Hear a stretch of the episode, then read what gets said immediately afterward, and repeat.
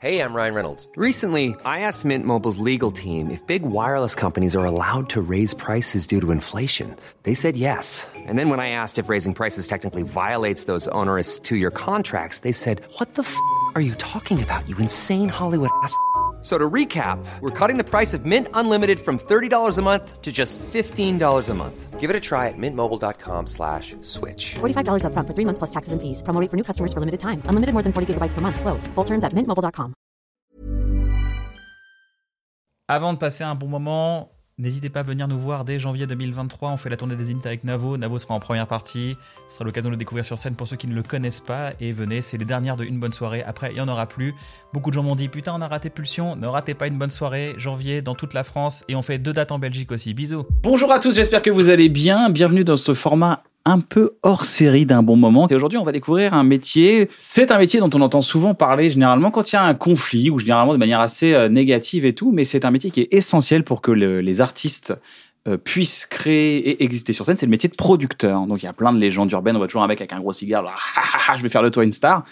J'ai la chance de travailler avec un producteur très humain et qui a un parcours exceptionnel et je suis ravi de le recevoir. Avec Navo, aujourd'hui, on reçoit Thierry Suc. Et bonjour. Ça va, Bonjour, Thierry Ouais, ça va bien. Ouais. Merci. Pas trop intimidé, tu voulais être euh, animateur radio à la base Ouais, j'aurais bien aimé ça. Quand j'étais gamin. T'as fait des radios étudiantes un peu Non, j'ai, bah, à l'époque, ça n'existait pas. hein, tu Ouais. sais, moi, je suis un ancêtre de, de tout ça. Donc, non, c'est, hum, lorsque j'avais 15 ans, j'avais passé le concours d'entrée à, à RMC. À l'époque, il fallait envoyer une cassette. Donc, ils m'avaient choisi. Mais ils savaient pas que j'avais 15 ans. Et quand Ah ils d'accord, Ah, non. ils m'ont dit, ah ben non, ça va pas être possible. il y a la loi. Et après, Désolé. la vie a changé. Je voulais plus être animateur radio. Producteur euh, de Thierry Suc Production, hein, TS. On va dire Fimalac, on dit maintenant directement. Maintenant, on peut dire que TS3 rejoint le groupe Fimalac Entertainment. D'accord, d'accord. C'est quoi producteur?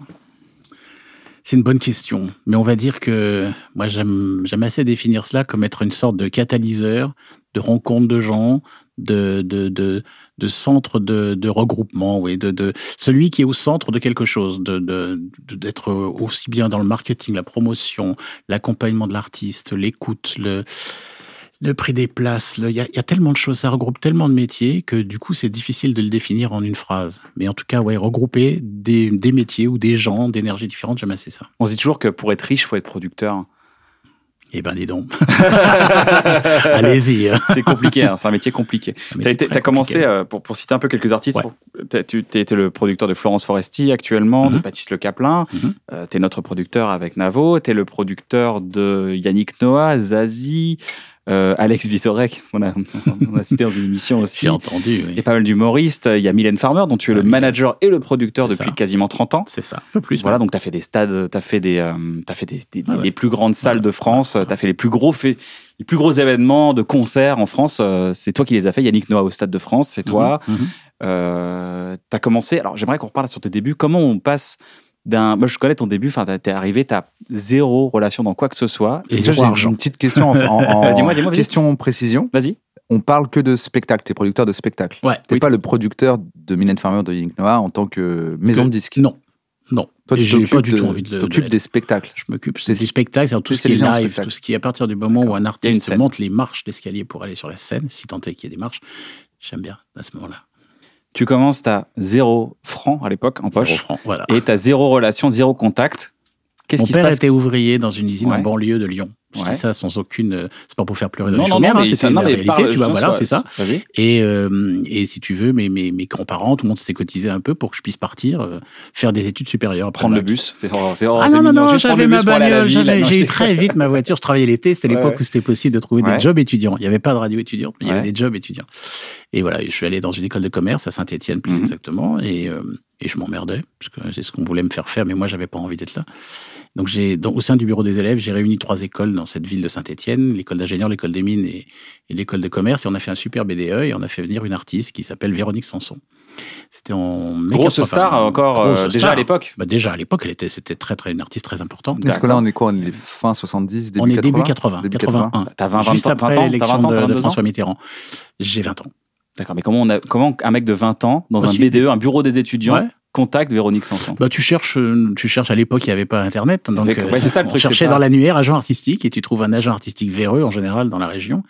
Tu l'appelles et tu dis bonjour, je suis dans l'école de commerce. Et donc il dit ah, je peux vous avoir. D'ailleurs là pour la petite histoire, ce qui est drôle, c'est que ça devait être un concert de, de France Gall en fait qu'on devait avoir, qui partait en tournée avec euh, Michel Berger pour la première fois. Et en fait, euh, quelques semaines avant euh, cette date, euh, on apprend qu'elle est enceinte de son fils Raphaël, qui est un ami aujourd'hui, Mhm. et, euh, et, euh, qu'elle peut pas faire la tournée. Donc le producteur de France Gall, de Michel Berger à l'époque, Claude Wild, me dit j'ai également Véronique Sanson. Est-ce que vous voulez faire un concert euh, à la place avec Véronique Sanson? Et donc c'est ce qu'on a fait. D'accord. Voilà, c'est une petite histoire, mais comment on fait pour booker une artiste euh, C'est comme si Bah. aujourd'hui on bookait bah, Véronique Sanson, mais c'est comme non, si c'est comme toi, aujourd'hui. une école de commerce va booker Kian Kojandi. D'accord. Il y en a, tu vois. Ouais, ouais, c'est vrai, euh, ouais. il y en a.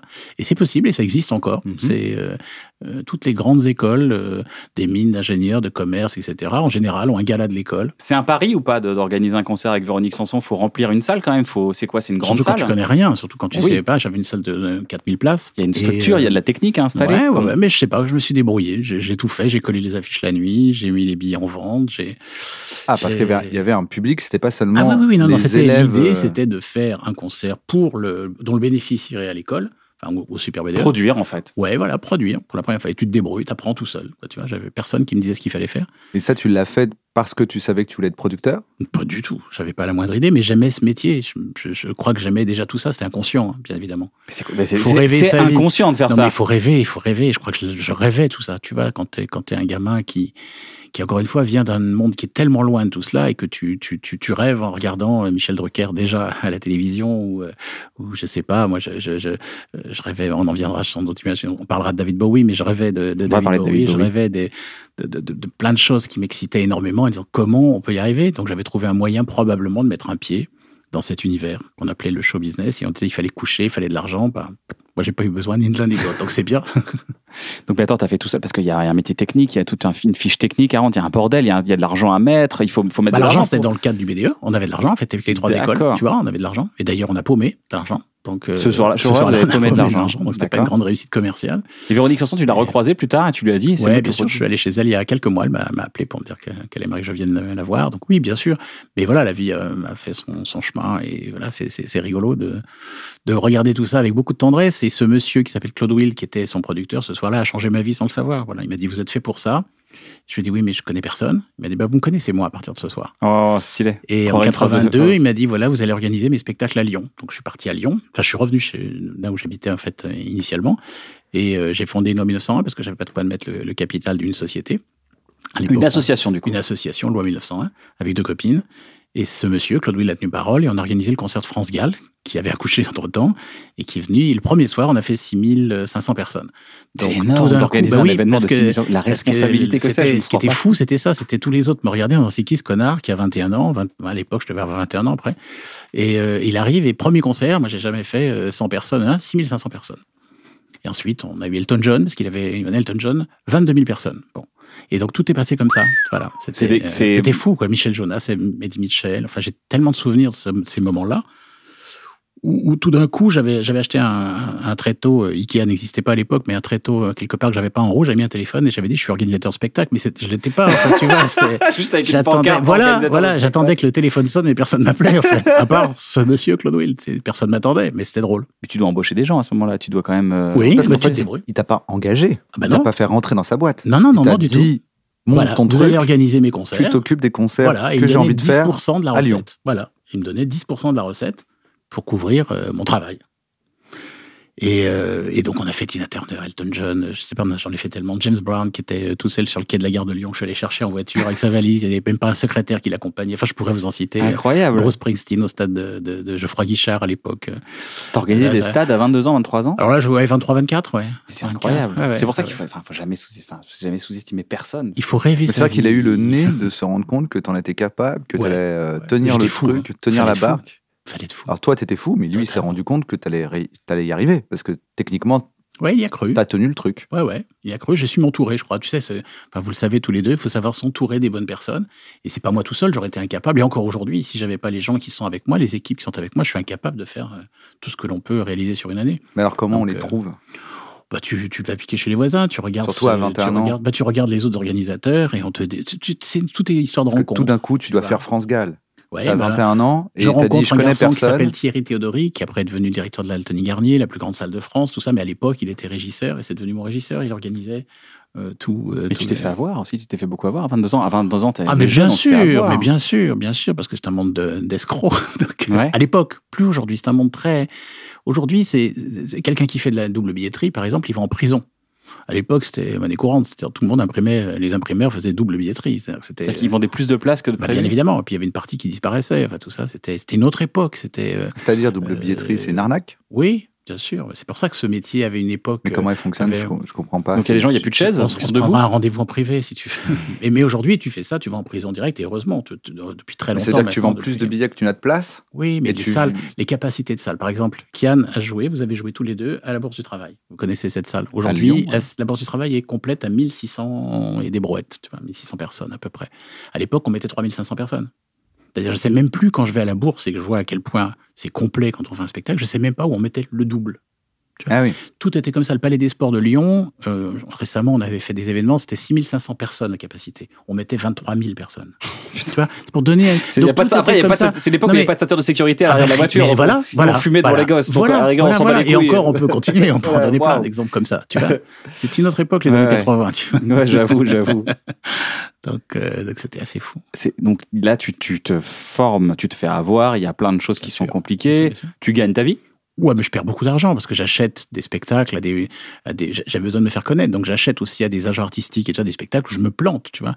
Je, je vais pas. Acheter un spectacle, c'est-à-dire tu dis, euh, il y a un spectacle à Paris, tu dis, moi je l'achète à Lyon, Voilà. je, vais, je, paye tout voilà. et je prendrai euh, la caisse supplémentaire qu'il y aura, c'est ça? Exactement. Et tu vois, et je me suis planté beaucoup, beaucoup. Donc ce que je gagnais, les 10% que je gagnais d'un côté, je reperdais euh, en achetant des spectacles. Mais tu étais dans tout une logique de travailler avec moi parce que dans le futur ça comptera. Parce que je suis euh, différent. Non, c'est parce que je suis différent. je suis différent. Parce que je suis différent. J'avais cette, euh, cette arrogance. euh, T'étais arrogant, mais en quoi c'est non, différent non, mais que- arrogance. non, bah, mais c'est- il faut- envers toi-même, mais euh, en quoi t'es différent avec les gens je, je, je, je- je- tu sais Moi je pense déjà. que t'es différent. Mais Bon, pense ça c'est gentil. Moi, je sais pas en quoi je suis différent, mais dis-nous Mais, en quoi il est Bah, différent. c'est parce que alors, t'es, en fait, t'es, t'es- tu, je crois que t'es un des gars qui pèse le plus dans le game.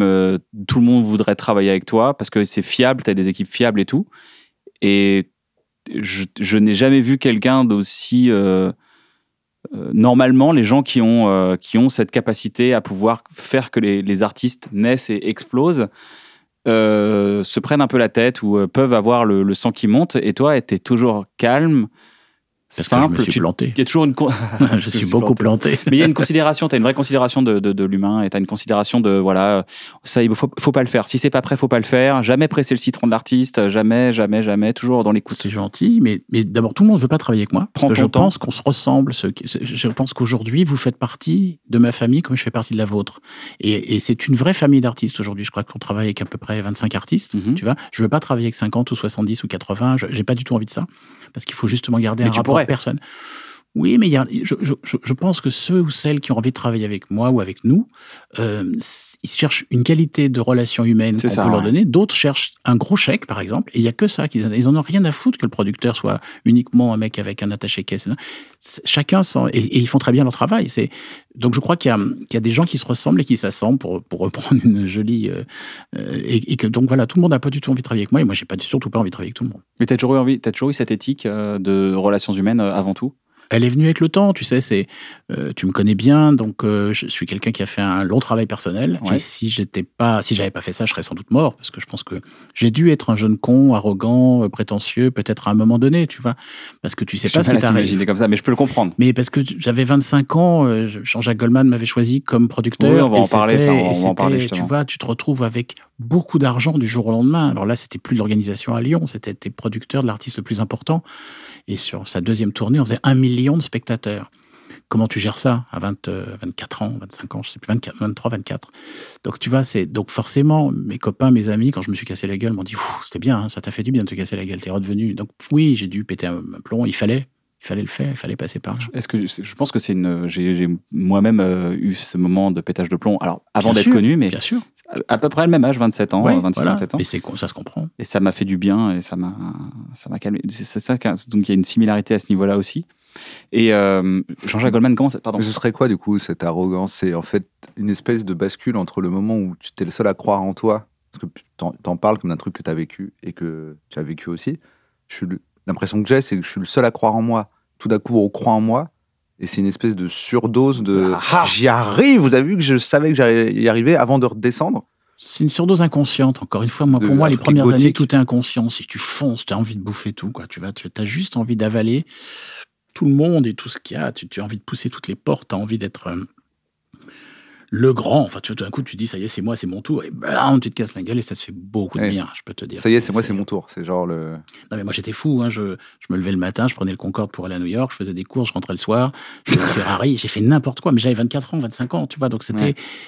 je- voilà, mon, mon père, j'a- j'arrivais avec une faisais Ferrari que j'avais louée. New York. Non, mais c'était, il fallait être fou, tu vois. Mais c'était ça, et c'était à la fois, et à la fois, je suis tellement content d'avoir vécu des trucs comme ça que, que c'est. euh, C'est quoi l'histoire de Jean-Jacques Goldman là? T'es dans un restaurant un soir Je suis dans une boîte à Lyon. Parce que pour situer, là, tu dis 23-24. Donc on est d'accord Ouais, que c'est c'est 80, je l'ai 2-3 rencontré ans, en 83. Deux, 2 ouais, 3 ans après le. BDE, quoi. Très très vite, ouais. Ça allait très vite. Jean-Jacques venait de sortir la chanson Il suffira d'un signe, donc ça c'est 82 si je me trompe pas, et je le rencontre dans une boîte à Lyon qui s'appelait le Palladium. Et euh, le responsable de la maison de disques CBS à l'époque, en Sony, qui était dans, dans la région Rhône-Alpes, me dit bah viens, on a un jeune artiste en, en développement, et je, je faisais ça régulièrement. J'en ai rencontré pas mal d'autres à cette époque-là. Et puis je vais voir Jean-Jacques Goldman, je lui donne une carte de visite. Je dis, voilà. Ah, il suffira d'un signe, on le considérait encore, en- encore en Ah développement. oui, parce que c'est son premier single. Donc c'était le premier single de, de- Il avait quitté Taifong parce qu'il Ouais. voulait pas faire de concert. Ce qui, est, pour la petite histoire, est assez drôle. Mais donc, il- comme il aimait pas les, les- les- les spectacles, il aimait, enfin, il aimait pas partir Ah, en c'est le tournée. premier les- single, c'est-à-dire que Son premier je te solo. donne ou je sais pas quoi. Ah, ça, c'est arrivé euh, Envole-moi, tout ça, c'est ça, après. c'est après. Il suffira d'un signe, c'est le premier. Et, euh, et donc, on se rencontre, je lui donne une carte, je lui dis si un jour vous faites des, des- des concerts, j'aimerais beaucoup organiser votre concert à Lyon, comme tu peux rencontrer des gens lorsque tu es au restaurant à. Strasbourg qui te dit, tu vois, voilà. Et il me dit, oh, vous savez, j'ai quitté Taifong, euh, j'ai pas du tout envie de, de faire des concerts, donc j'en ferai jamais. Et puis bon, ça marche très fort. Typhon, c'est comment quoi Typhon, c'est un autre C'était son son ancien groupe, groupe. c'était Sister Jane, leur single, et c'est un groupe qui- dans lequel C'est il un était groupe dans lequel il chanteur. était. Ouais, Je savais pas. Très belle chanson, Sister Jane. Ah, je savais pas. Et, euh, et donc il arrête le groupe pour ça. Il voulait lui, ce qui, son rêve, c'était de faire des chansons pour les autres et pas du tout d'être chanteur. D'accord. Et On euh, peut dire qu'il a réalisé. euh, de, toute façon, il l'a réalisé. il a tout réalisé. Et, et donc euh, le deuxième album arrive, sais plus un an, un an, un an et demi après, donc assez vite. Et dedans, il y a la, quand, quand la musique est bonne. Et là, donc, forcément, tout explose et il m'appelle et il me dit bon bah il va falloir que j'aille sur scène, mais euh, tu veux pas être mon producteur? Dis, Ah, Mais- carrément producteur global, pas, oui, pas Lyon. Oui, et moi je, je dis mais je sais pas faire ça, mais il me dit tu vas apprendre, on va apprendre ensemble puisque moi ça sera ma première tournée. Parce qu'en tête, il, il avait déjà dans pourquoi la tête. toi? Est-ce que tu lui as juste donné une carte? Non, parce qu'en fait, il avait des... comme Jean-Jacques est quelqu'un qui, qui, qui anticipe beaucoup les choses, comme, comme, comme tu peux l'être. Il est assez cérébral. Et il, euh, il avait, en fait, c'est c'est- c'est- c'est une longue histoire, mais ses parents pendant la guerre avaient été cachés par une famille qui s'appelait euh, les Schmitt. Et, il se rappelait que le, fils de cette famille était metteur en scène, faisait de, de- il s'est dit j'ai rencontré, ils habitent à Lyon. Donc mes parents ont été cachés pendant la guerre par ces gens-là. Le fils fait de la mise en scène. J'ai rencontré le petit gars de Lyon. J'ai pas envie de tous les gros euh, parisiens, parce que tout le monde était frappé à sa porte, Camus, Coulier, euh, tout le monde allait faire, faire le siège pour l'avoir. Et, et il s'est dit, j'ai vu le petit gars, j'ai là, voilà, j'ai mon histoire. Et en effet, c'était une très jolie histoire, puisqu'on on s'est retrouvés tous les trois en n'ayant jamais fait ça. Donc je conduisais la voiture, je faisais les comptes. C'est-à-dire où Euh, est Schmitt Il y a Alors Schmitt est metteur en scène, pardon. Schmitt, donc Bernard Schmitt est, metteur en scène, pardon, je suis allé trop Et vite. toi, tu connaissais Bernard Schmitt? Bah, je l'ai rencontré grâce à Jean-Jacques. Je Mais pourquoi pas. il te choisit toi? Je comprends pourquoi il Parce choisit était le Bernard Schmitt. gars, parce est- j'étais le petit gars qu'il avait rencontré à Lyon avec sa Ah, c'est vraiment tu pour vois. ça. Donc ça se relie par ça en disant c'est la même ville. Ils sont dans la même ville. Mes parents ont été cachés par cette Il famille. suffira d'un signe. Il suffira Voilà. d'un signe. Mais c'est un peu ça, très joli. Très joli. En fait, c'est intéressant. Est-ce que il- peut-être c'est moi qui projette un truc, c'est que, à mon sens, c'est toujours cool de grandir ensemble, Mhm. et qu'en fait, au lieu d'avoir un gros euh, qui vient te chercher, Tout à fait ça. à la limite, ça, ça peut arriver plus tard. Typiquement, une fois qu'on a fait bref, etc., et que bon, là, tu peux avoir quelqu'un qui tu t'entends super bien, puis vous êtes déjà assez gros tous les deux, donc allez, on bosse ensemble. Par exemple, Harry, c'était ça. C'est que Ouais. moi, je trouvais euh, Harry Torchman, qui est, le- qui est notre producteur sur Bref, c'était c'est vachement mieux de grandir. en- Il y a un truc plus prenant à dire on est trois, euh, Pas ensemble, ouais. trois petits et on va y aller ensemble. Est-ce que tu penses qu'il y avait ça chez Jean-Jacques euh, Goldman Bien évidemment. Ouais. Plutôt que d'aller chercher un gros qui connaît déjà tout, puis qui peut Mais c'est vrai. Mais t'ignorer un peu ou te, te dire non, c'est comme ci, c'est comme Mais ça. tu as raison. Mais je vais, je vais, je vais te répondre d'ailleurs aussi à cela. On a déjeuné ensemble il y a quelque temps à Londres, parce qu'il vit essentiellement à Londres, et, je le remercie régulièrement pour dire sans toi ma vie serait pas celle qu'elle est. Je le pense et je le vis à l'intérieur tous les jours. Mais lui il me dit mais sans toi j'aurais pas fait le même truc. Mais je lui dis comment tu peux me dire ça? Et ça rejoint un peu ça, cette, cette histoire qu'on a construite ensemble. Et, par exemple, on lui avait proposé de faire la première partie des concerts de Julien Clerc. Il me l'a rappelé l'autre jour en me disant mais tu m'as dit de pas faire ça. Il fallait et je t'ai écouté. Et il me dit sans doute si j'avais fait des premières parties j'aurais pas fait le même chemin. Je dis bien sûr que si. Il me dit mais non, vraiment, c'était important. J'ai démarré tout seul, mon tour, et je, je me suis pas retrouvé à faire des premières parties. À cette époque-là, c'était très important. Bon, lui, c'est sa, c'est sa façon de, de, de, de, de, de dire voilà, j'avais besoin de cette histoire-là. Et moi, forcément, je le remercierai jusqu'à la fin de mes jours euh, de, cette aventure commune, comme tu le dis, de, de partager ensemble le, le risque de démarrer tout à zéro. Il a l'air toujours très simple, Jean-Jacques. Goldman. Il est simple et complexe, mais il est- ça dépend qu'est-ce qu'on place dans le mot simplicité. Il a l'air, non, mais il a l'air très, euh, très accessible. Il est ah oui, ouais.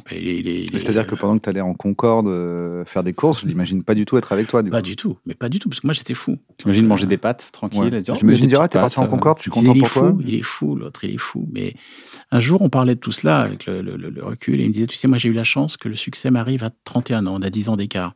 Moi j'avais donc 21, 22, lui avait 31. Et il me dit, si j'avais eu ce succès-là, on parlait des boys bands, je crois, du fait que des, des gamins de 20 ans, tout d'un coup, sont, sont, sont propulsés au sommet et ils ont 20 ans, ils pètent un câble, justement, etc. Il y a de quoi C'est très violent. Tu te retrouves, tu es anonyme, tu fais une émission de télé-réalité, tu fais un boys band et tu es En à trois Bercy. semaines, ta chambre ta vie change. Tu- tu fais trois semaines au Zénith, je sais pas, t'étais étais inconnu 15 jours avant, tu te retrouves trois semaines au Zénith et puis un an après, t'es plus rien.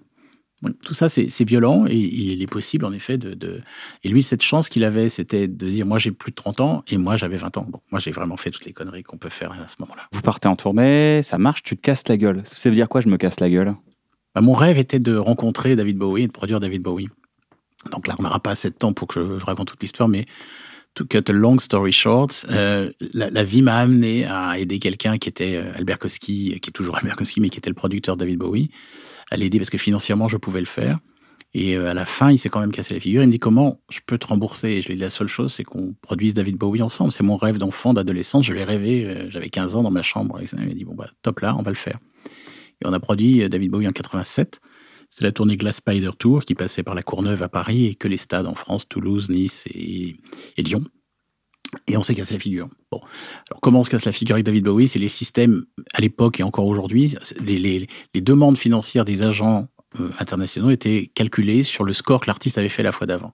Bowie avait eu Let's Dance en 1983, il avait fait un peu plus de 100 000 personnes à Paris. Il fallait garantir 75 000 spectateurs à Paris. On a fait 55 000, ce qui était beaucoup de monde, mais c'était 20 000 de moins que ce qu'il fallait pour équilibrer. Et quand tu fais 20 000 de moins à Lyon, 20 000 de moins à Toulouse, 20 000 de moins à Nice et à Paris, tu as très mal à la tête. Ah, que ça, tu toi, dois cet argent. T'avais un engagement, un tu le engagement payes de toute façon comme s'il Voilà, avait fait voilà, 75 000, voilà, voilà, voilà. même s'il a fait voilà, moins, Voilà, voilà. parce qu'il a fait normal, ses c'est- c'est preuves. aujourd'hui c'est pareil. Tu il a fait ses preuves précédemment. Voilà, voilà. Et, euh, et donc ça fait très mal à la tête. Ça, ça fait. Et qu'est-ce qui a fait, euh, tu, tu l'as analysé, ce qui a fait que cette fois-là, il a moins rempli Parce qu'il la n'y avait pas d'album. Il y avait- un album qui marchait pas. Tu vois, Let's Dance, c'est son plus gros succès commercial. Il a jamais aimé ça. Ça lui a pas plu d'être. Oui, donc il n'y avait pas de radio, il n'y avait pas, on cherchait pas, pas, non. le Il a fait une dernier chanson qui euh, s'appelait Never Let dernier Down, qui n'a pas marché, etc. Et, et il avait un show très cher. En plus, c'est arrivé avec le show le plus cher qu'il avait jamais eu. À l'époque, c'était bon. Mais moi, je réalisais mon rêve. Donc l'argent n'était pas très important. Donc ça, c'est un cassage de gueule? Ça veut dire quoi? énorme. Ça veut dire t'as tu plus rien? T'es Ah, endetté T'as plus rien, tu peux même plus payer le loyer de l'appartement dans lequel tu habites, tu es, t'es à la rue. Et tu te dis, j'ai 26 ans, qu'est-ce que je vais faire? Bon.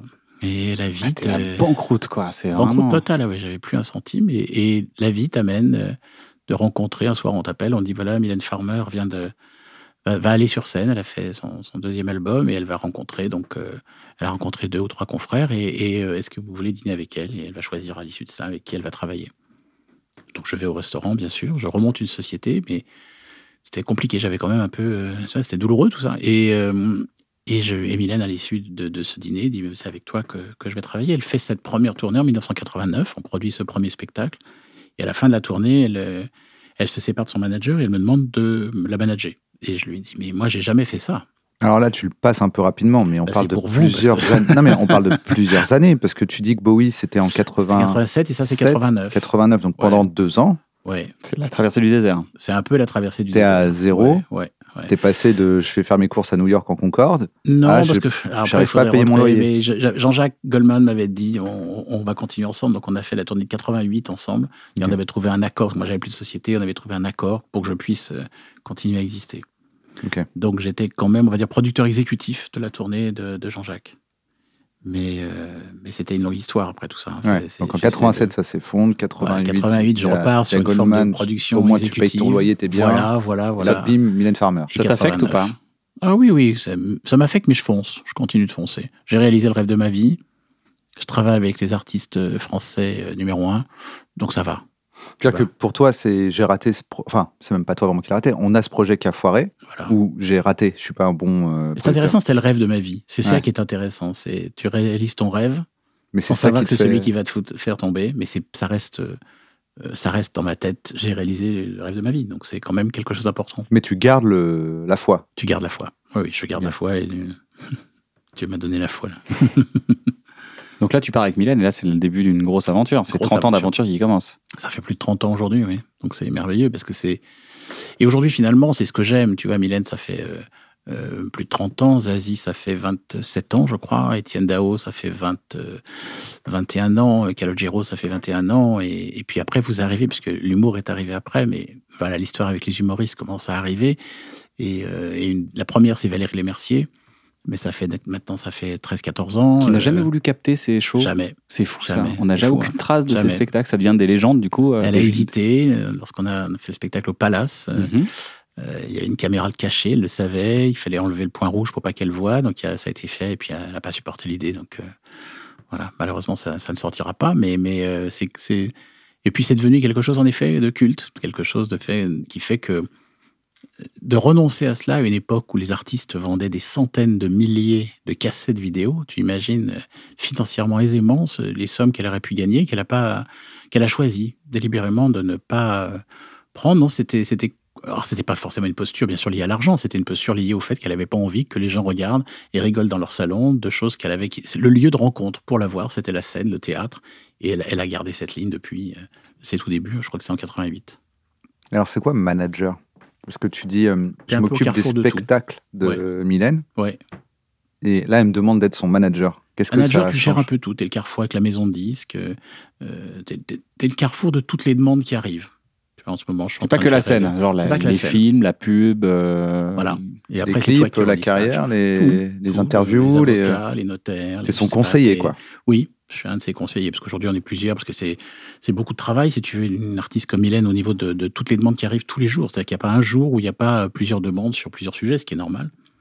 Et, et mon métier depuis 30 ans est de dire non à 97 ou 98% des demandes à peu à ce moment-là, c'est nouveau pour toi.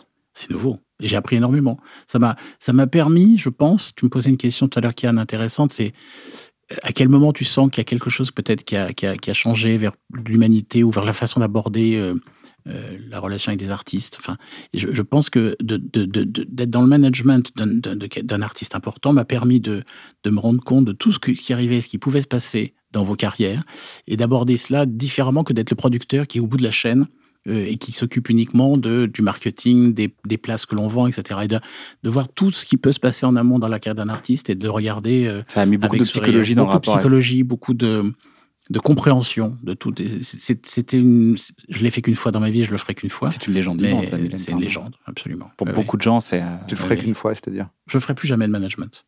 Parce que je te dis, il n'y a pas un jour de libre en fait sur le management. C'est-à-dire que tous les Mais jours. tu toujours manager de. Je suis toujours. ce jour, oui. Et comment tu concilies? Parce qu'en fait, il peut- on peut avoir l'impression qu'il y a une contradiction dans le fait d'être euh, au départ de, des choix qu'elle fait et en même temps d'être le. Comment tu concilies manager et producteur? Il n'y a pas un conflit d'intérêt Il y a, il y a un conflit d'intérêt. On l'a toujours euh, très bien travaillé tous les deux. C'est-à-dire qu'encore une fois, depuis euh, une trentaine d'années, on, on a su toujours les moments euh, euh, où il fallait s'entourer, où elle, il fallait qu'elle redevienne l'artiste avec son producteur. Mais comme j'étais le manager, il y avait les bonnes personnes qui étaient là pour être auprès d'elle, pour les- la place que je pouvais pas assurer, puisque moi, j'avais 120 personnes à gérer à côté. C'est- assez unique. hein. De toute Parce façon, la carrière est unique. Moi, dans et- ma tête, j'imagine qu'au moment où je dois parler avec mon producteur, scénario catastrophe, enquête conflit. C'est mon manager qui parle avec mon Alors, producteur. il y a des avocats, il y a des, il y a des gens qui sont là. on s'entoure d'autres gens. On s'entoure et on a Quand je te très parle bien- et que t'es le producteur et qu'il y a Mais un c'est une problème, bonne question, c'est une hein. autre personne qui te c'est parle. une très bonne question. Parce que sinon, tu parles avec toi-même. Ça, Ah, tu t'appelles et tu dis sûr, écoute, je suis le manager de Mylène, écoute, producteur. Tout à fait. Mais c'est subtil comme euh, d'avoir les deux casquettes. C'est pour ça que je le referai plus jamais, parce qu'encore une fois, c'est une carrière unique. Mylène a fait très peu de scènes. En, en 30 ans, elle aura fait, je crois, 6 ou Join us today during the Jeep Celebration event. Right now, get 20% below MSRP for an average of 15178 under MSRP on the purchase of a 2023 Jeep Grand Cherokee Overland 4xE or Summit 4xE. Not compatible with lease offers or with any other consumer incentive offers. 15,178 average based on 20% below average MSRP from all 2023 Grand Cherokee Overland 4xE and Summit 4xE models in dealer stock. Residency restrictions apply. Take retail delivery from dealer stock by 4 1. Jeep is a registered trademark. Cette spectacle, je sais plus. Ouais. Ouais, je- Oui, donc finalement, vois, ce conflit-là, il arrive que quand elle fait de la scène. tous les, tous les 5-6 ans Ouais. et elle fait des tournées très courtes. Donc euh, voilà, on, sait, on connaît ces moments-là. Euh, on sait très bien euh, comment les gérer tous les deux, elle et moi. Donc, euh, mais c'est c'est difficile, hein, c'est c'est pas, c'est pas simple. Entre elle et moi, c'est simple, mais c'est pas C'est une Oui. situation complexe. Faut s'organiser, voilà, faut voilà. parler, faut C'est pour ça que je peux pas le refaire et que c'est quelque chose qui, mais qui m'a appris énormément et qui m'apprend encore tous les jours. Le rapport aux journalistes, le rapport à, c'est infini en fait quand tu, tu es au centre de la carrière de l'artiste par rapport au fait d'être uniquement le producteur. Donc après, tu, moi je pense aujourd'hui, lorsque nous travaillons ensemble tous les trois, je pense être plus un manager de la carrière scénique Ouais. que d'être un producteur uniquement. Et c'est ce qui m'intéresse, c'est lorsque l'on parle de stratégie, de comment on va définir les cinq ans qui arrivent ensemble, qu'est-ce qu'on a envie de faire, vers, vers, vers quoi on veut tendre et qu'est-ce qu'on a envie de proposer, comment tu positionnes l'artiste dans le temps? Ça, c'est intéressant, plus que de, de faire un coup et de s'arrêter euh, dans 18 mois et d'avoir euh, quelqu'un qui éventuellement... Parce que le métier a beaucoup changé et change beaucoup en ce moment. Plein d'artistes font une tournée qu'un producteur, change à chaque tournée, vont vers un appel d'offres financier différent. C'est une autre approche. La- C'est pas la mienne, ça ne m'intéresse pas. Et si demain je devais me positionner comme ça, j'arrêterais. Faire un coup, ça t'intéresse pas? J'ai cette chance aujourd'hui, tu vois. C'est mais pour euh, euh, un gamin qui, qui, qui débuterait ou une jeune fille qui débute aujourd'hui, forcément, t'as pas le choix. Tu dois te mettre dans ce marché-là. Et le marché est devenu financier, très financier. Qu'est-ce que tu dirais à un gars qui veut se lancer dans la production, là, qui nous regarde, un jeune, un mec, toi, il y a 20 ans, Oui, toi, à meuf. 20 ans, pardon. Ou une qui- meuf. ou- non, bien sûr. Moi, à 40 ans, oui. toi, toi qu'est-ce, que, qu'est-ce que tu dirais à, un- à une personne qui est, qui est beaucoup plus jeune, qui aimerait se mettre à la production? Et euh, quels sont les écueils à éviter ou quelles sont les, qualités à mettre en avant, justement, à avoir les qualités, à se dire si tu as ces qualités-là, je pense que c'est fait pour toi. Voilà, parce que si les gens qui sont producteurs pour avoir de l'argent, est-ce que c'est le bon choix? Est-ce que parce que je pense qu'il y a l'argent qui doit forcément tourner la tête à un moment donné, tu vois Je pense que tu peux venir pour l'argent et après rester pour plein d'autres choses, mais euh, C'est une bonne question, euh, Kian. Est-ce que quelqu'un que tu connais, qui s'appelle Christophe Daranco, qui est un jeune euh, producteur belge, Ouais. qui est Et, euh, notre tourneur en Belgique. voilà, et qui est notre ami à tous, qui est Mhm. devenu notre ami, qui est un jeune garçon qui, est- quand il, il y a quelques années, il s'est présenté à moi et, et j'ai eu pour la première fois peut-être l'impression de reconnaître un peu ce jeune homme que je pouvais être à une époque. Je le trouvais déterminé, je le trouvais- et, et donc il travaillait sur des, des- pour des. C'était quoi ce nom? Wild? Non non, là c'est non, Christophe. Pardon, Christophe. à ton ah, époque, ah oui, à mon, à mon époque c'était Claude Will, oui. Claude Oui. Wild. Claude Ouais. Wild. Oui, voilà, un peu devenir un Wild peu- de, Peut-être. de Chris, parce peut-être, que finalement, tu l'as pas intégré à ta société. Tu Non, lui pas as dit, tout, bien sûr, euh, bien sûr, tu vas me sûr, représenter. bien sûr. euh, Bien sûr, mais il, il, il travaillait que pour des spectacles d'humour. Il était plutôt sur des, des, des salles de 150, 200, 250 places. Et on est allé prendre un verre. Il m'a dit euh, J'ai un chanteur que j'adore, c'est Calogero. Je lui ai dit bah, Tu vas faire Calogero la prochaine fois. Il m'a regardé. Il On parle le Forest National, on parle, on parle de. on parle du Palais 12, c'est-à-dire 14 000 personnes la première Ouais, fois. voilà. C'est-à-dire qu'il était passé, lui, d'un concert de 300, 400. Il a fait pour la première fois un concert avec euh, 14 000 personnes. Ouais. Et depuis, c'est devenu le producteur belge, le belge le plus important. parce que c'est un peu euh, Ben oui, oui. ce qui t'est arrivé à son voilà. âge, en tout cas. Ouais, euh, parce dans- que j'ai senti dans son regard, dans sa façon de parler, dans sa détermination, qu'il y avait quelque chose de fort. Et là, je le pousse à devenir producteur. Donc, il m'a, il m'a invité euh, le, le mois de novembre à aller voir une artiste qu'il a envie de produire.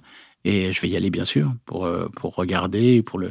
Mais c'est quelqu'un euh, qui a cette détermination. Faut, faut, faut vraiment. Il est, il est, t'es d'accord, il est génial. Enfin, Oui, quand on- on va en Belgique, c'est. On l'a croisé, en tout cas, hum- humainement, il a l'air investi Il dans est le truc. merveilleux, Ouais, voilà. on s'appelle régulièrement. avec sa femme, ils sont, son- c'est un couple qui, qui ils travaillent ensemble, ils sont super, c'est vraiment, euh, voilà, ils aiment ce métier, ils aiment les artistes. En fait, on pourrait tout résumer là. Si, si t'aimes pas les artistes, faut faire autre chose. Tout à l'heure, tu parlais d'argent, faut laisser l'argent de côté, faut se donner les moyens de. Alors forcément, aujourd'hui, c'est le, le- le monde appartient aux grands groupes financiers. Moi, j'ai la chance de, de faire partie de, de- de- de ce grand groupe qui est Fimalac Entertainment et Marc Ladré Lacharia m'a permis d'avoir une certaine liberté à un moment donné dans ma vie. C'est-à-dire, que je n'ai plus à m'occuper de la gestion d'entreprise. Donc ça, c'est génial. Surtout pas que le Covid, ça devait, ça a dû être compliqué. Ah, ça aurait ouais. été compliqué de ne pas être accompagné comme j'ai pu l'être. Mhm. Mais aujourd'hui, on voit que, que ce soit Live Nation, que ce soit euh, Olympia Productions, qui est euh, dans le groupe de, de, de, de Bolloré, etc. Bon, on voit que ce sont des grands groupes qui, qui se partagent un peu le marché du live. Il y a quelques indépendants encore, mais et je pense qu'un jour ça reviendra probablement. Il y aura de nouveau euh, une place beaucoup plus importante pour les indépendants. Mais Parce que qu'est-ce que ça change? Qu'est-ce que ça la t'apporte protection euh, financière, hein, c'est, c'est, tu sais, C'est une euh, ouais. assise financière. Oui, quand, quand moi j'avais 20 salariés, tu vois, tout seul, je les ai portés pendant des années, mais quand je me suis cassé la figure en 87, je me suis cassé la figure en 97. J'ai eu très peur en 2007. Mais, euh, mais, euh, mais, euh, Bientôt c'est- 2000 Ah bientôt oui, j'ai eu 2027. peur de- je te remercie. je te reconnais bien là. Mais voilà, tu, tu vois, c'est, aujourd'hui faire de la production en étant euh, un salarié d'un groupe, c'est pas la même chose. Euh, je parle pas que de moi, je parle de tous ceux qui aujourd'hui sont des producteurs, des productrices, mais avec euh, euh, l'assise d'un groupe financier derrière, c'est pas la même chose que de risquer euh, tous les jours d'être euh, sous les ponts. Donc c'est c'est ça que tu veux dire quand tu dis ça te donne plus de liberté C'est à mon âge, ça me donne plus de liberté. Pour les jeunes, je pense que ça enlève une part d'adrénaline et qu'il faut de l'adrénaline. C'est le casino un peu. hein. Moi, je suis jamais, enfin, je veux pas aller jouer dans un casino parce que c'est casino, c'était casino tous les matins pour moi. Tu vois, donc euh, un père, père, euh, la roulette, je connais. Donc, euh, je voulais surtout pas ce que j'avais gagné et aller le jouer. reporting, tout ça s'appelle. c'est- Tu regardes le pointage. Voilà, Ah, voilà, ah. voilà. Bah, enfin, le pointage, c'est avant. C'est après que tu regardes. C'est plutôt le bilan à la fin de l'année. Mais euh, bon, c'est une partie joueur. Faut être, fallait être en tout cas joueur. Et aujourd'hui, cet apport des grands groupes, que, comme il y a AEG, j'oubliais, enfin il y en a d'autres, euh, forcément euh, enlève la part d'adrénaline. Parce que qu'est-ce qui peut t'arriver de pire? Que tu sois licencié, c'est pas pareil. Tu auras droit d'un chômage. Quand tu es patron d'une société, tu droit à rien. C'est-à-dire que tu pas un centime d'aide du jour au lendemain. Et puis si, tu es licencié, t'emmènes pas toute ton équipe à, à l'eau avec toi. Il y a moyen que ton équipe ça. continue de travailler ça, dans le groupe. C'est ça. euh, C'est ça. C'est très différent. Et tu perds pas en, en indépendance Pas, pas, En termes pas- de encore une fois, pas à mon âge et pas ce que j'ai, avec ce que j'ai fait, la chance que j'ai eue, si tu veux, c'est de toute cette histoire qui s'est, qui s'est écrite au, fil de ces décennies. Euh, tu vois, j'ai, j'ai eu la chance de travailler avec Jean-Paul Gaultier. C'était inattendu de dire Jean-Paul Gaultier va faire un show, Le Fashion Freak Show. le Fashion Freak Show. Bon, ça a été difficile hein, de vendre l'idée euh, au groupe, euh, aux financiers et tout ça, mais au bout d'un moment, ils m'ont fait confiance. Ça alors, ça veut dire qu'il faut injecter beaucoup d'argent au début pour monter le show. Beaucoup d'argent. Plusieurs Un show millions comme d'euros. ça, c'est 15 millions à peu près. Tu Ah, d'accord. Tu, tu pars avec un risque de 15 millions, donc, et tu sais pas du tout combien tu vas vendre de billets. Tu vois. Personne peut Il faut le en savoir. vendre donc plus de c'est- 4-5, je pense. Euh, À je crois près. qu'à partir de 9, ça va. À partir de Voilà. neuf. À partir de 9, ça À va. partir de 9, mais voilà. C'est des billets à, c'est des Et- billets à 2 millions d'euros. hein. Après, c'est des- c'est pas pareil. Voilà. non, donc c'est, c'est, c'est- mais ça aussi, ça, ça me permet, si j'avais dû monter le Fashion Freak Show avec euh, euh, mes deniers personnels, ça aurait été euh, une réflexion complexe. Là, tu es, tu es dans ce grand groupe et tu dis, on, on voilà, faites-moi confiance. On, va, on a eu la chance, le public a été là. On a fait neuf mois complets au Folies Bergères, ça a été génial.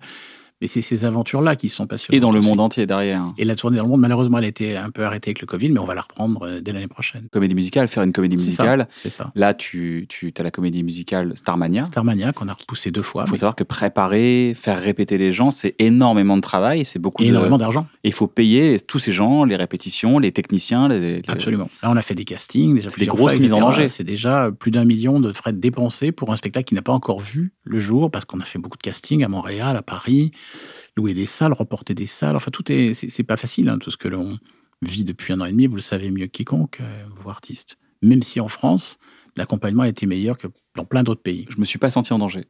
Mais c'est bien, c'est bien, c'est bien. Les équipes Bien, ont toujours été là. Je me, je me sentais pas bien. en danger. Quoi. et certains artistes qui étaient dans des positions plus, plus on va dire plus inquiets. Et puis lorsque je parlais à des confrères américains ou anglais, il n'y avait pas d'aide du tout. C'est-à-dire que euh, les musiciens du, Metropolitan Opera à New York, c'était zéro. Donc zéro pendant un an et demi.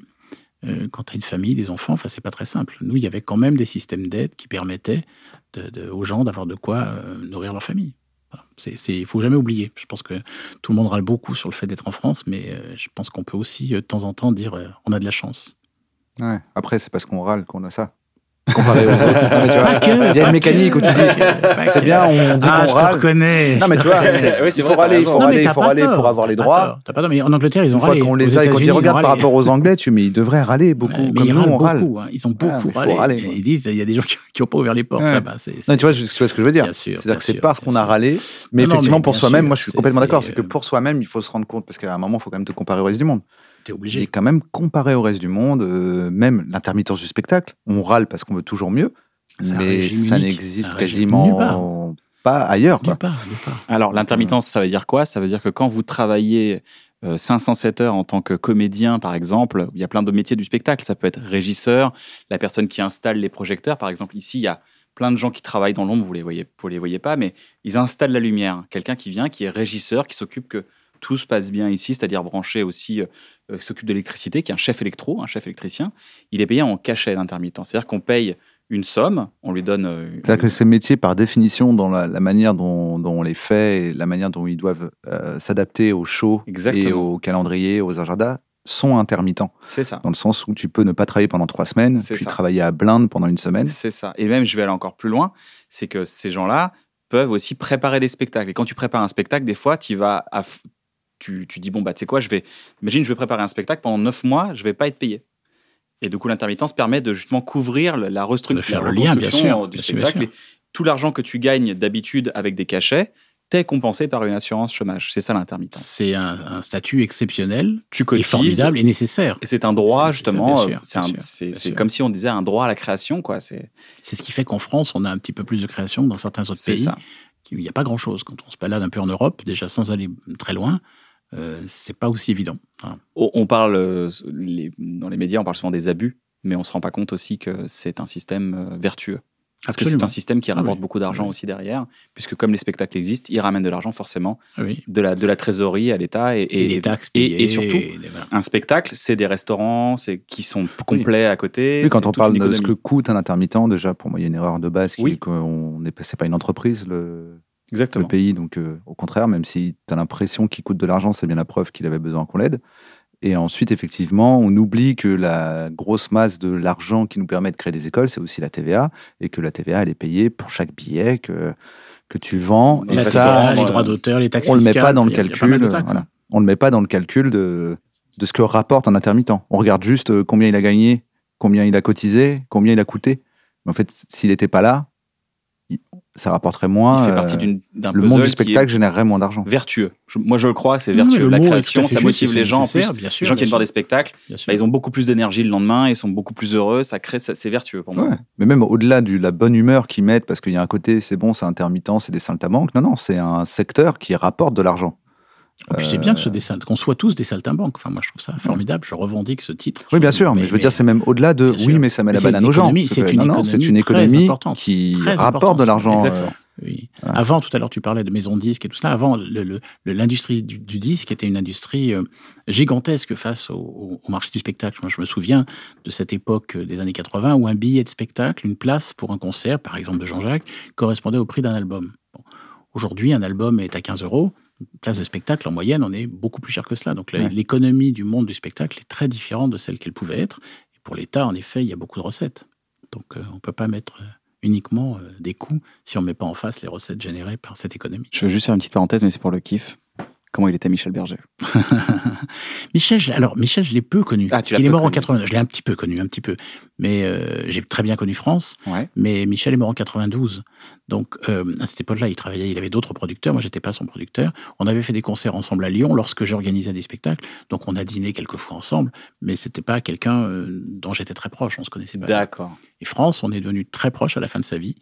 Euh, Lorsqu'elle a décidé de monter cette comédie musicale Résiste, Résiste. elle m'a, elle m'a contacté. Et, et je dois dire que j'aurais aimé que ça dure tellement, euh, tellement et tellement parce que je me suis tellement marré avec elle. J'ai vécu des, moments tellement merveilleux parce que pour moi, c'est.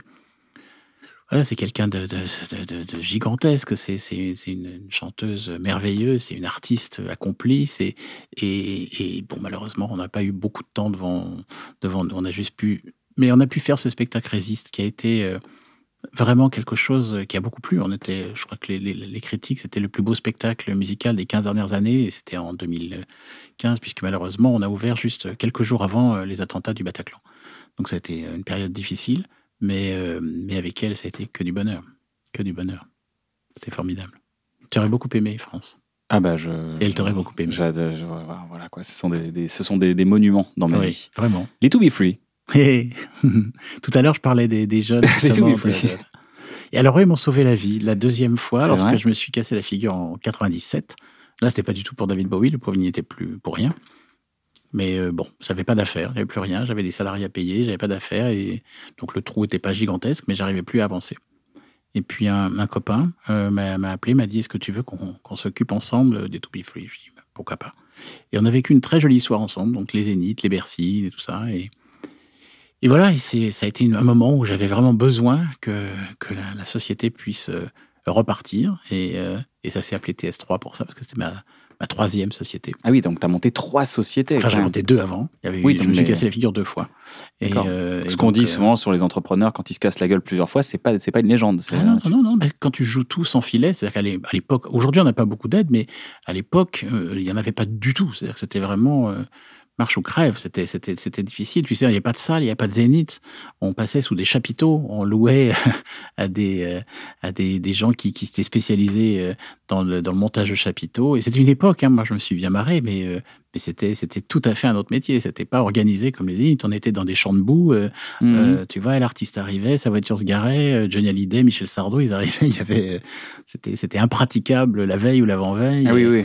les salles étaient montées et redémontées le lendemain, et le chapiteau suivait comme ça, comme un cirque itinérant, suivait la tournée. Donc, Guy Bedos, j'ai des souvenirs de parler de ça avec lui, parce que c'était pareil pour les humoristes qui faisaient beaucoup de monde. Donc, c'était, euh, il n'y avait pas, il y avait pas toutes ces salles qui, qui, qui datent de l'époque euh, et de l'ère Jacques Lang. Ah oui, d'accord. Donc il y a eu un assez Jacques. Lang qui a, qui a créé. Ah oui, vraiment, vraiment, vraiment. Et on le voit d'ailleurs dans tous les, les- les- toutes les régions, dans toutes les villes qu'on va, les, euh, des villes même assez petites, il y a toujours des salles magnifiques, des salles de théâtre magnifiques en France, en ça plus, existe, ça existe partout. Il y en a- voilà, Des salles d'une très grande est- qualité, voilà, euh. voilà. On était très en retard. On, a fait des chapiteaux avec la tournée euh, Une bonne soirée. Attention, on a fait des beaux chapiteaux de réparation à côté que- quand le, le théâtre était pas ouf, le théâtre était cassé, on a fait des chapiteaux, c'était pas. C'est pas facile. C'est c'est- bah, c'est pas c'est- facile, c'est qu'il faut aller chercher. c'est- Bah, là, c'est là, tu sens, Ah. c'est toutes les années de café théâtre qui sortent. Ah oui, ah. On va faut aller y aller. chercher les gens. Ils sont à 14 mètres devant toi. Allez, on C'est y va, c'est tac, et on casse les codes. Mais, Alors euh, justement, j'ai une, question, le virage de l'humour, Ouais. euh, ce que vous en parliez tout à l'heure, Mhm. c'est que pendant des années et des années, tu ne faisais que des de musiciens de musique. C'était très coupé. Il y avait pourquoi l'humour Il y avait des gens comme ça qui étaient Ouais. d'autres producteurs et j'avais personne qui venait avec moi, tu vois, parce que c'était. Je pense que Ah, c'est Les- juste parce que les gens venaient pas à toi. Toi, bah, tu n'étais pas spécialement fermé. Moi, à- j'étais très ouvert, mais les, les humoristes pensaient que j'étais spécialisé en musique et que je pouvais pas. Comme j'ai produit Patrick Dupont, par exemple, et les Étoiles de l'Opéra de. Paris, les danseurs, et Sylvie Guillem, etc., et, et qui était la plus grande danseuse qu'on a vue en France. Et ils disaient tous, mais qui est ce type du, du show business qui vient? Et puis finalement, on a fait le tour du monde. On est allé au Japon, on est allé aux États-Unis, on a, on a travaillé avec Béjart, etc. C'était, euh, on a un monde. Moi, j'ai essayé de décloisonner ici. C'est-à-dire que j'ai essayé de, dire j'aime le spectacle au sens large. Aujourd'hui, j'aime, j'ai des projets de pièces de théâtre, euh, j'en ferai, j'en ai fait, j'en ferai d'autres. J'aime ça, j'aime, j'aime, ne pas avoir de genre. On a fait Swan Lake, qui était le spectacle où euh, c'était un lac des cygnes, où tous les, hommes étaient habillés en cygnes. Enfin, tous les cygnes étaient des hommes plutôt habillés. On l'a fait deux fois, on a fait 100 000 personnes à Paris. Bon, pour un ballet, c'est le record. Je crois qu'il n'y a jamais eu autant de ventes de, de, billets que pour un spectacle de danse, parce que ça permettait au grand public qui connaît pas forcément le lac des cygnes de se dire j'ai pas besoin d'aller à l'opéra, je suis dans un monde plus plus euh, plus accessible que que, que ceux Plus qui habituel, voilà plus habituel. Euh, J'aime ça en fait, tu vois, que de pas être un producteur qui fait que de la musique, que de l'humour, que du théâtre, mais de dire on peut tout faire parce que le spectacle, si on l'aime, on aime tout.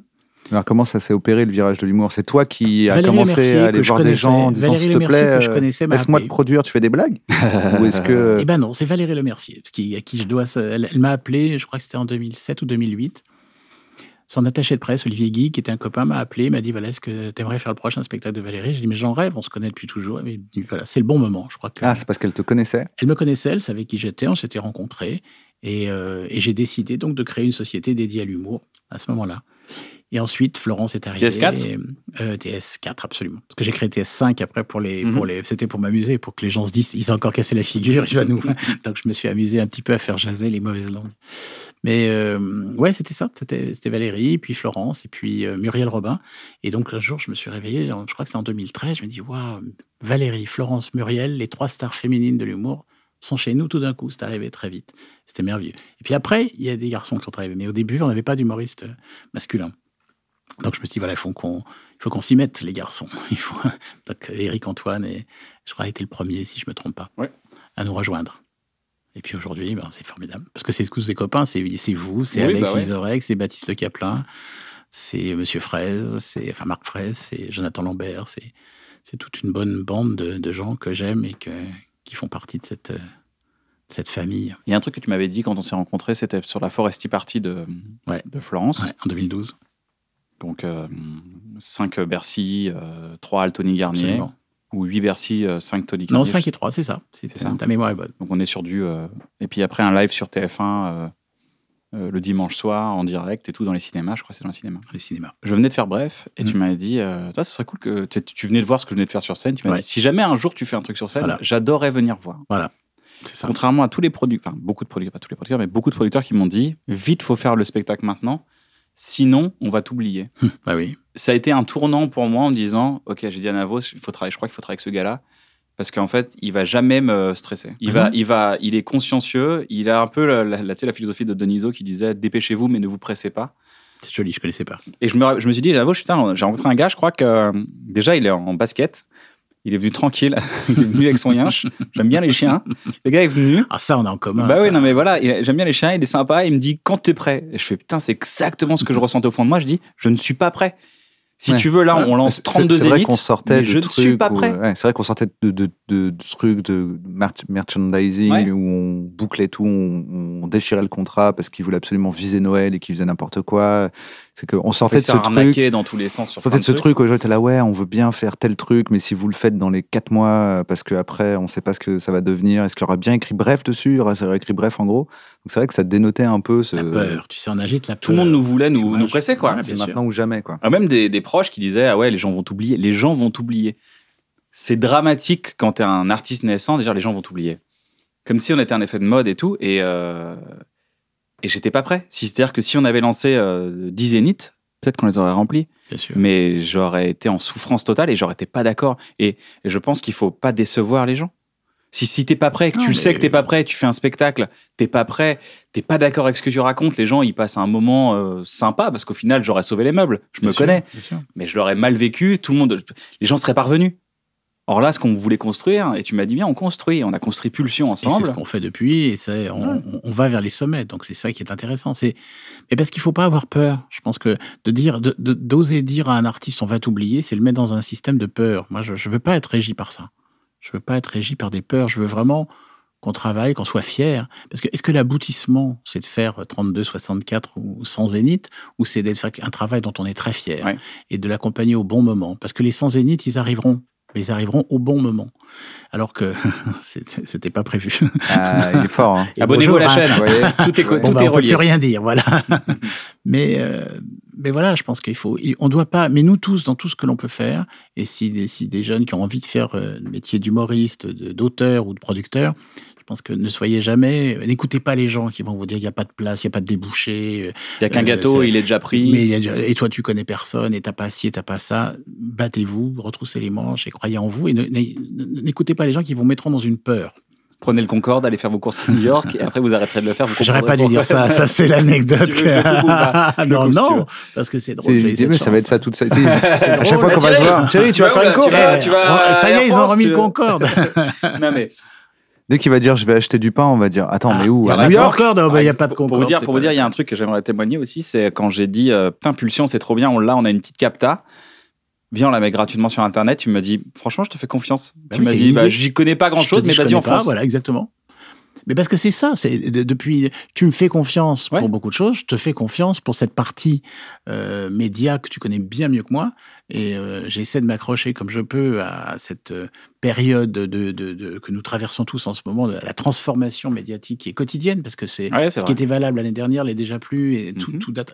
J'essaie de m'accrocher, mais je suis pas un précurseur forcément. C'est ma génération, on n'est pas habitué à ça. Et toi, tu nous fais bouger. Tu fais bouger les lignes. Tu vois, chaque fois quand tu dis, on va pas faire d'affichage à Paris, on va faire un travail web, c'est super intéressant. Pour Ouais. moi, pour mes équipes, et on est tous euh, euh, très contents d'être tirés par quelqu'un qui amène des idées et qui, qui, qui est convaincu de quelque chose. Et puis, t'es comme tout le monde. Si un jour tu te trompes, tu te trompes, c'est pas grave, on passe à autre chose. On avance. essayé. C'est pas grave, on aurait essayé. On dira, c'est pas le bon truc, c'est pas grave. Après on mettra les affiches, c'est pas grave. Mais on vraiment la des peur. affiches. Mais vraiment la peur, je pense qu'il y a Finalement, on rien met de les pire. affiches. Ouais, finalement, ça imprimez-moi une vieille affiche. Non, mais il faut, faut, faut vraiment être dans, dans, dans- toujours dans quelque chose qui va vers euh, ce qui nous tire vers le haut et pas vers le bas. Les gens qui te disent on va t'oublier, c'est te tirer vers le bas. J'ai horreur de ça. Je suis d'accord avec toi.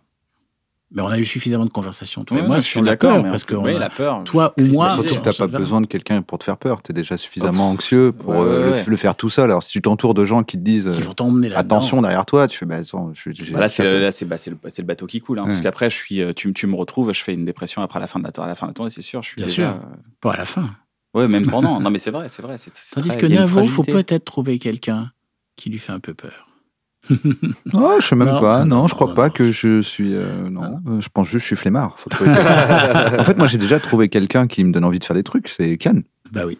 Et tu fais ce qui te convient à toi. Mais C'est c'est toujours, tout. on revient toujours à ça. Faire ce qui te C'est convient. ça. et ton C'est juste que toi, tu me dis alors, Et- est-ce que tu, tu feras un spectacle, un de ces quatre? J'aimerais bien voir. Je dis, bah, ah, faudrait que ça fasse. euh, faudrait que Kian en ait besoin, que je fasse un spectacle. Faudrait qu'il se casse la jambe. La, là. la clé, elle est là. Simuler un truc, genre t'arrives sur plan scène, tu te 10 casses ans. la Ne me le jambe. cassez pas. J'ai un plan sur 10 ans qui est déjà préétabli sur Non, mais c'est très bien. L'émission en fait partie. Voilà, à un moment Ah non, donné, c'est tu très bien, verras. c'est très bien, À un moment c'est donné, il y aura le. Et ce sera le, ce sera le bon moment. Tout est relié, vous avez vu. Oh là là. Tout est Oh là là. Oh là là. C'est quoi le meilleur conseil qu'on t'a donné dans la vie Hmm. Thierry? Ah, ça, c'est- c'est- j'aurais j'aurais dû la préparer pour pas dire n'importe quoi. Alors, spontanément, ça va être vraiment euh, crois en toi, n'aie pas peur. Euh, euh, tout est là, tout est devant toi. Tout est devant toi, tout est écrit déjà, tout est là. Et je pense que c'est comme, c'est comme ça, t'as qu'à te servir dedans. Les bonnes choses, elles sont là, il faut juste savoir les prendre. Et euh, ce qui est pas bon, tu vois très vite. Voilà. Crois en toi, avance, n'aie pas peur. T'as as beaucoup travaillé sur ton entourage? Oui, bien sûr, bien sûr, bien sûr, bien sûr. T'as eu des choix à contre-cœur à faire des... Et on en a tous les jours, nous tous. Je pense que la vie, elle est faite de. on- tous les matins, on doit décider si on prend la route à droite ou à gauche quand on sort chez nous. C'est valable pour tout. C'est valable pour tout, pour la personne qui nous accompagne dans la vie. C'est valable pour ce que l'on va choisir euh, au restaurant, ce qu'on va, qu'on va choisir au supermarché, ce qu'on va choisir pour aller au théâtre. On va prendre au théâtre, au cinéma. On est, tout est On choix. prend le Concorde de 10h ou de 10h30. Alors, ce qui est bien, c'est qu'il n'y a plus de Concorde. Comme ça, tu peux plus trop. ouais. Et, De 10 et- et 10 tous ceux qui sont très jeunes ne savent même pas de quoi on parle. Ils sont en train de taper sur Google, mais c'est quoi ce truc-là? Euh, Parce que forcément, c'était une autre époque. Mais vous auriez beaucoup aimé. Enfin, toi, t'aurais peut-être eu un peu peur. Mais, Ah ouais, j'ai un peu peur. mais, mais t'aurais vu la courbe de la Terre à travers le hublot. C'est très magique. Très Ah beau. ouais Ouais, c'était très beau. C'était très chouette. Finalement, on va aller faire des courses à New York. J'ai acheté du Nutella, mais il y en a au franc. C'est pas le même. C'est écrit, en- New York. C'est vraiment une autre époque. C'est vraiment une autre époque. c'est vraiment une autre époque et euh, voilà c'est une époque de, où on avait conscience de pas grand chose tu vois c'était les années 80 les années 80 c'était il y avait les années juste avant le sida aussi qui étaient le, le- le- le début des années 80 et puis ce qui a changé après que ce soit dans les clubs dans la dans la relation enfin tout tout c'est des années qui marquent. On voit bien le retour de la musique des années 80 c'est des années importantes tout a bougé à partir de là. On parlait pas d'écologie en 1980, tu vois, ça n'existait pas. Ah bah oui, Aujourd'hui, je euh, prendre le là, Concorde, Aujourd'hui, tu tu vois. prends le Concorde pour aller faire Ah les non. courses euh, dans la enfin, journée. remarque, attends, je vais pas citer personne, mais il y en a qui prennent leur fusée pour aller rester trois minutes en apesanteur. Donc, euh, excuse-moi. Je mais crois que tu vises quelqu'un, mais après, je suis pas. Enfin, et quelques-uns, puisque évidemment, Oui, ils sont il y a un petit concours trois, quatre qui maintenant pour savoir. Voilà, il, y a- il vient y en avoir d'autres qui, qui prennent leur billet déjà pour. hein. Donc voilà, bon, tout est recommencement. Est-ce qu'il y a un artiste euh, que tu aimerais recommander euh, Quelqu'un, quelque chose, un coup de cœur que tu as eu récemment? La, la- dernière signature que, que, que l'on a chez nous en humour, c'est Laura Felpin. Laura Felpin. Donc, on sent déjà que euh, y, a, il y a une adhésion, il y a un, un public, il y a une, une communauté comme Ah, génial. qui se qui se tisse et, et voilà, je suis très content. Merci Thierry. Merci beaucoup. Merci à vous beaucoup d'être venu. Est-ce que tu veux rajouter quelque chose? Non, merci pour votre amitié. Moi, c'est voilà, ça, ça m'amusait d'être avec vous et c'est- j'ai l'impression Bah, qu'on a passé. Tu parles pas beaucoup dans les médias, tu es très discret. Non, parce que c'est pas ma place, c'est la vôtre.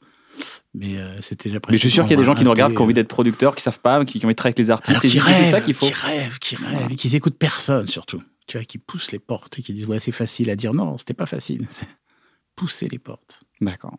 Mais comme toi, comme. Ouais, ouais, bah, façon, a quand on dit comment on hein. fait. Pas de choix. Faut faire. Voilà. J'espère que ça vous a plu. N'hésitez pas à vous abonner à la chaîne. Si vous voulez nous soutenir, on a une bonne boutique.com. Vous pouvez aller nous soutenir sur la boutique. J'espère que ça vous a plu. Partagez cette émission. Si vous nous écoutez en podcast, n'hésitez pas à mettre plein d'étoiles, euh, le, le plus d'étoiles, que ça vous estimez d'être bien en fait. Ça met en avant le podcast euh, vis-à-vis de plein de gens que vous ne connaissez même pas et du coup, bah, ça nous fait connaître. Donc merci à vous. Prenez soin de vous. À très bientôt.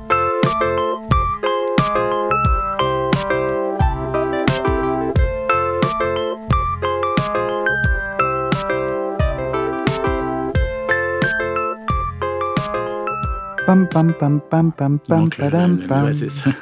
Non, c'est- il est bien d'ailleurs le générique, j'aime bien. Je me le Ouais, il est chante cool, parce hein. que ça me, ça me manque. Quand je dis allez, au revoir, j'ai envie Merci à d'entendre. vous deux. Pam, pam, pam, C'est très sympa. C'est pour faire de rigoler des gens. C'est pour faire de rigoler des gens.